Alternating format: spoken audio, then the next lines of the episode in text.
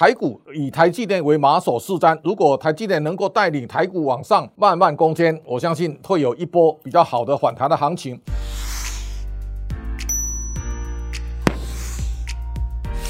各位财讯的观众朋友，大家好，我是谢金河，欢迎再度收看老谢开讲。这礼拜的单元，我们来看，在二零二二年呢，已经接近了尾声了。那么在这个年头当中，从开年到现在，全世界呢，大概呈现一个非常凶险万状的景象。这个是在过去多年当中啊，大家难以想见的。今年发生了很多事，除了大家热烈讨论的俄乌战争之外呢，通膨的肆虐，再加上美中的晶片战争，美中的角力。一直到最近开完了中共的二十大，一直到延续到海峡情势的紧张。那么特别，我们今天呢、啊、要来看看，在经过了十一个月之后呢，全世界现在呈现了一个新的变化。这当中啊，第一个大家先看到美元指数的变化，美元在十月最高啊来到一一四点七七八。这个时候我们要看美元，就是今年的整个扭转全世界金融市场最大的力道呢。好，我们看到美元从八十九点五三五，那么一直到一。一四点七七八啊，这个一四点七七八，那么大家可以看到美元的强势啊，也让全世界的资金呢集中到美元体系，那么也相对也造成各国的股市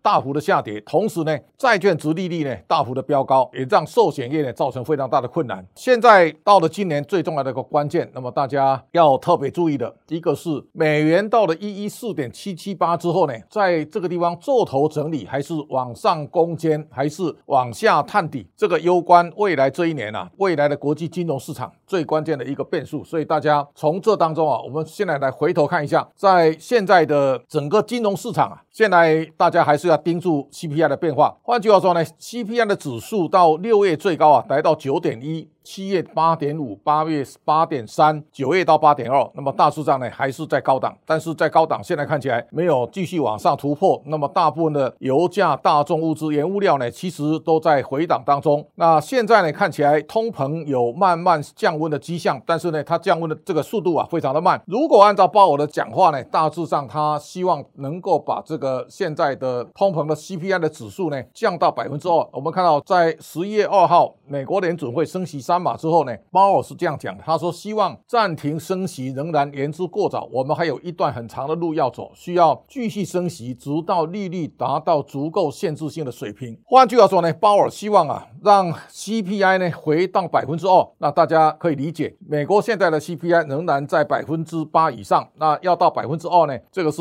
非常困难的一件事。但是呢，我们最近也可以看到，如果从这个地方来看，美国的升息，今年从三月十六号美国升息一码之后。到五月再升两码，然后连续四次啊都升三码，这个连续四次升了三码，已经到三点七五到百分之四了。那这也告诉大家，十二月呢预计升息两码。也会到四点二五到四点五啊，在这种情况之下呢，升息大致上会到一个高峰。那高峰会不会降下来？现在还言之过早。但是呢，我们大致上可以看到，过去四十年当中啊，从 Powell Volcker 的时代呢，美国把利率拉到百分之二十之后呢，在过去的三十年，全世界都在一个非常极低的利率水平之下。换句话说，大家借钱几乎不要什么成本。我们看到在这十年当中啊，利率到零到零点二五啊，这个时间呢、非常的长。现在刀尔在这样的一个大动作当中啊。现在是让利率水平呢能够接近比较正常化的水平。那么在这种情况之下呢，我们最近也可以看到这样的一个升息的态势当中啊，今年是一个非常凶险的一年。二零二零年在疫情爆发之后呢，十年期公债殖利率只有到零点六五三，但是呢现在飙到百分之四点一六三，这个也告诉大家利率水平会到四以上，这是一个成定局了。在过去这段时时间，我们的寿险业的相关的债券的部位呢，大致上它的平均均价成本大概在一点五以下，那现在跑到四点一六三，那么大家可以感受到寿险业所面对的债券的跌价损失啊，后面是一个非常巨大的天文数字。这个大致上是今年当中啊，我们所看到一个景象。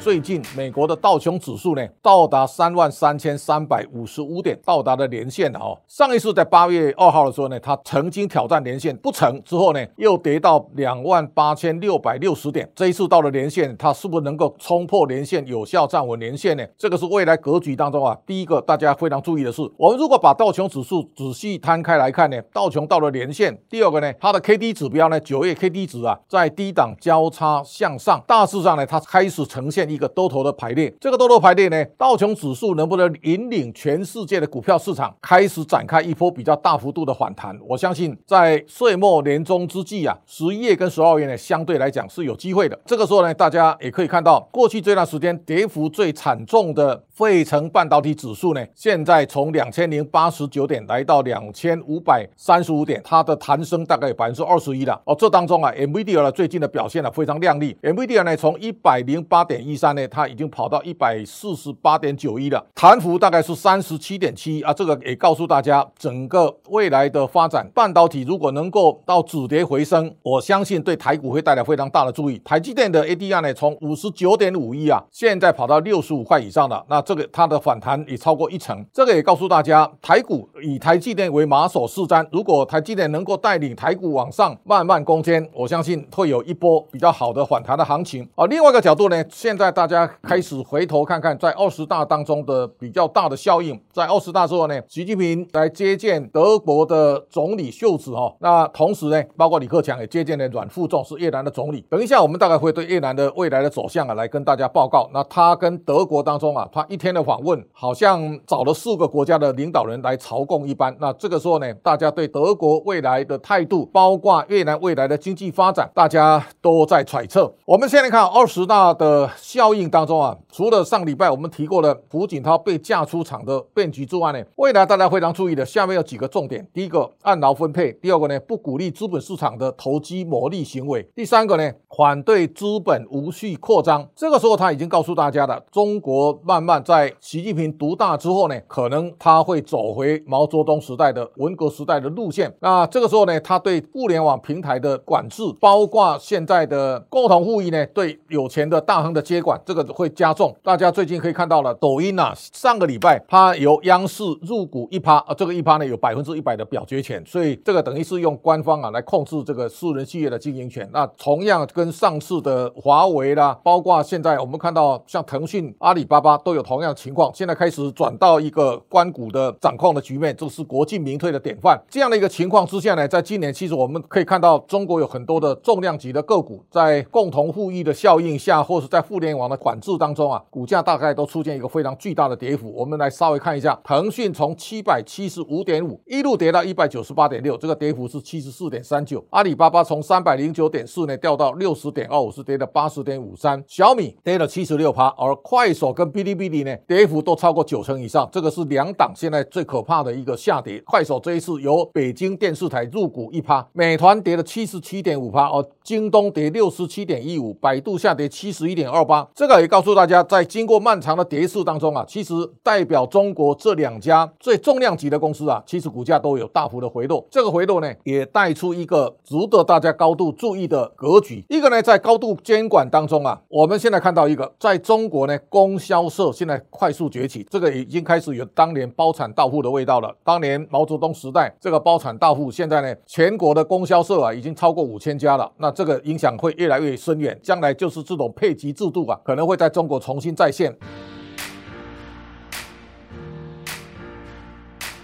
有钱的大亨呢，开始在逃跑。这当中啊，大家可以知道，京东的刘强东在美国因为强暴案出席之后，他就没有再回中国了。蔡崇信离开中国之后呢，他买下篮网篮球队，现在住在美国。那我们看到演艺界里面啊，中国最著名的三个导演洪小刚、张艺谋跟陈凯歌呢，现在都定居在美国。而另外呢，最近这个龙湖地产，它原来是中国现在非常重量级的地产公司。龙湖地产的创办人跟他的主席吴亚军啊，他辞掉主席的职位。以到美国养病为由呢，也到美国去了，也开始让大家发现中国相关的地产大亨，包括融创的孙宏斌，包括世茂的许荣茂，碧桂园的杨国强跟杨惠妍，然后呢，SOFO 中国的潘石屹，大概都到美国去了。那这个情况也可以看出，这个叫大陆最流行一句话叫“润润”呢，就逃跑的意思。在这种情况之下呢，你看到吴亚军离开中国之后呢，股价大幅的下滑，从五十七块多啊，现在跌到六块多。那我们也看到中国富豪第一个先。跑路了，大概就潘石屹夫妇啊，所以 SOFO 中国现在从四点七八，现在到一块一毛三。这当中啊，供销社崛起也冲击到中国原来的相关的整个供供应链体系，你看到高鑫零售从十三块四呢一路跌到一点二五，这个跌幅是让人这个头皮发麻。你知道当年林演良是一股六块半卖给了阿里巴巴，然后呢股价涨到十三块四，现在掉到一点二五，大概跌到剩下百分之十这样的一个跌势啊，也大概看到中国在整顿供销体系呢已经开始下了重力了。那未来的情况，大家看到。在十月份的中国的进出口用美元计价呢，它呈现第一个衰退。这个在历史上中国的进出口出口，尤其出口的衰退啊，是非常难以想见的。那十月呢，中国的外汇存底降到三点零五兆。那这个也告诉大家，今年中国外汇储备呢少了一千四百六十一亿美元，从二零一四年三点九八，现在掉到三兆。大致上呢，你可以看到资金的外逃呢，大概超过六兆美元以上。然后呢，华为的任正非啊，最近跳出来示警，他说啊，经济寒气逼人活下来最重要啊！追求规模经济开始转向追求利润跟现金流。如果你看中国经济从滴滴的用户从四千两百万到一千五百万户，然后怪兽充电啊，从三千万户呢跌到剩下一百二十万户，携程的用户呢从两千五百万剩下五百万，逛街人数减少，那星巴克的加速啊关掉四百家店，这个是情况可怕的。那最后我们来看一下越南的情况，越南现在高度受到关注。你看到今年其实东协的在供应链移转当中啊，东协市场包括印尼、印度股价大涨，但是河内的股市呢大概跌掉百分之六十。